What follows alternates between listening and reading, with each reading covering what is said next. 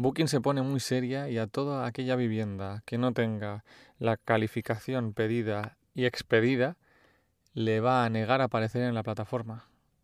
Soy Carlos Giner y en este podcast aprendemos sobre economía, finanzas y ahorro para controlar mejor nuestra vida. Bienvenido. Obsesor Podcast. Obsesor Podcast.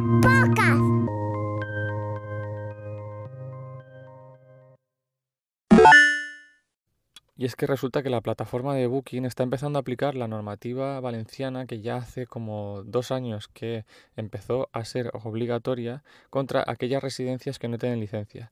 Está enviando a sus clientes un correo electrónico indicándoles lo siguiente. Nos gustaría seguir colaborando contigo, pero nos veremos obligados a dar de baja tu alojamiento en nuestra plataforma a menos que añadas tu número de licencia turística en booking.com antes del 11 del 6 del 2019. Em, este es uno de los ultimátus de la plataforma y es que eh, con esto pretende regularizar todas aquellas viviendas que se van a destinar o que se pueden destinar para alquiler. Porque este número de licencia turística em, hay que cumplir una serie de requisitos y presentar una serie de documentación ante, si no recuerdo mal, Consellería, en el que es necesario justificar que esa vivienda se puede alquilar y que cumple una serie de características necesarias para, para su alquiler.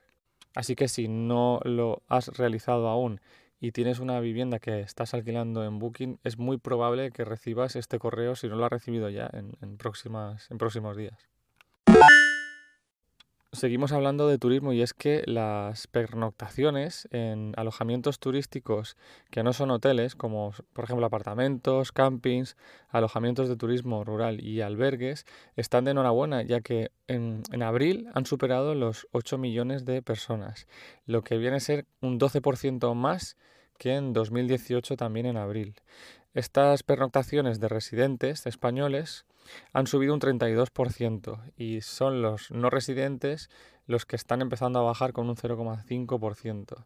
Es decir, que parece que el turismo rural, el turismo alternativo, el aventurismo está muy de moda, la gente está empezando también a, a descubrir en qué consiste, en qué consiste esto. En el, en el blog de tierradelmisterio.com hablamos mucho, mucho sobre ello y es una nueva forma también de pasar tiempo con la familia, de tener vacaciones, de vivir de manera diferente que a, la vista está de estas estadísticas que está, es un, está en alza.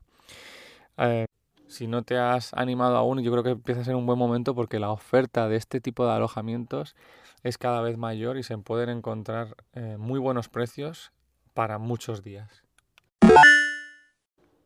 Cambiamos y es que Madrid, Málaga y Valencia, estas tres capitales, son los lugares donde más residencias se van a construir en las primeras actuaciones del Plan 20.000 que ha sacado el Ministerio de Fomento. Lo que tratan es de impulsar, como se hacía antes, una vivienda pública en régimen de alquiler asequible. Eh, quieren incrementar el parque de viviendas de alquiler a, a estos precios más reducidos para familias con ingresos muy reducidos en ciudades, han empezado por aquí, pues, pues en ciudades donde este mercado está muy copado por alquileres mucho más caros para las condiciones que estas familias necesitan y están buscando.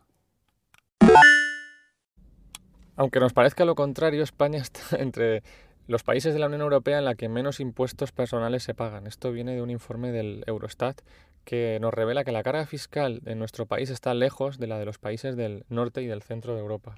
Y es que hay 15 países dentro de la comunidad europea que tienen impuestos más altos y otros 12 que se encuentran por debajo de nosotros.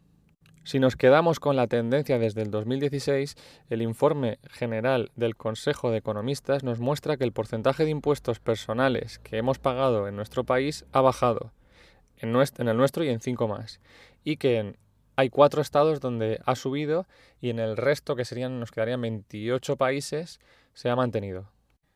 Mira, algunos ejemplos de qué porcentajes de impuestos están pagando en otros países. Pues tenemos Bulgaria, que viene a pagar un 10%, Rumanía otro 10%, la República Checa tiene un 15%, Lituania un 15%, Hungría un 15%, empezamos a subir, ¿eh? Estonia un 20%, Eslovaquia 25%, Croacia paga de media un 42,5%, luego vendría España con un 43,5%, Reino Unido un 45% y si nos vamos al país donde más impuestos se pagan, aquí tendríamos a Suecia con un 57,1% y Dinamarca con un 55,8%, así como Grecia.